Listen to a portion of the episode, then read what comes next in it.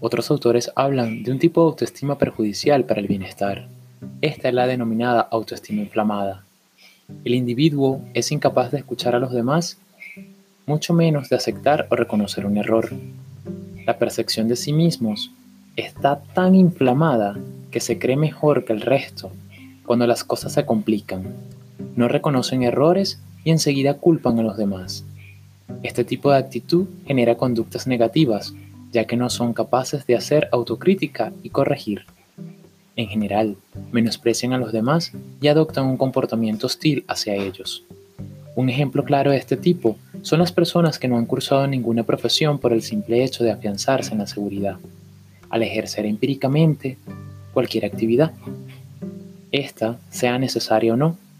Concibiendo este tipo de actuar, siempre generan comportamiento negativo en plazos extensos, mayormente en silencio de sus superiores. Esto los lleva a sentirse apoyados del momento sin esperar cambios inesperados, o sea, conformistas.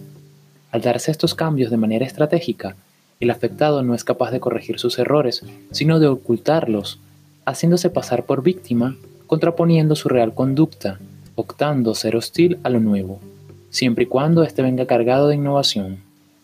Recuerda, no dejemos que este tipo de personajes tomen protagonismo, pues al final serán ellos quienes lleven a la quiebra la inversión de un ideal, sea este propio o macomunado.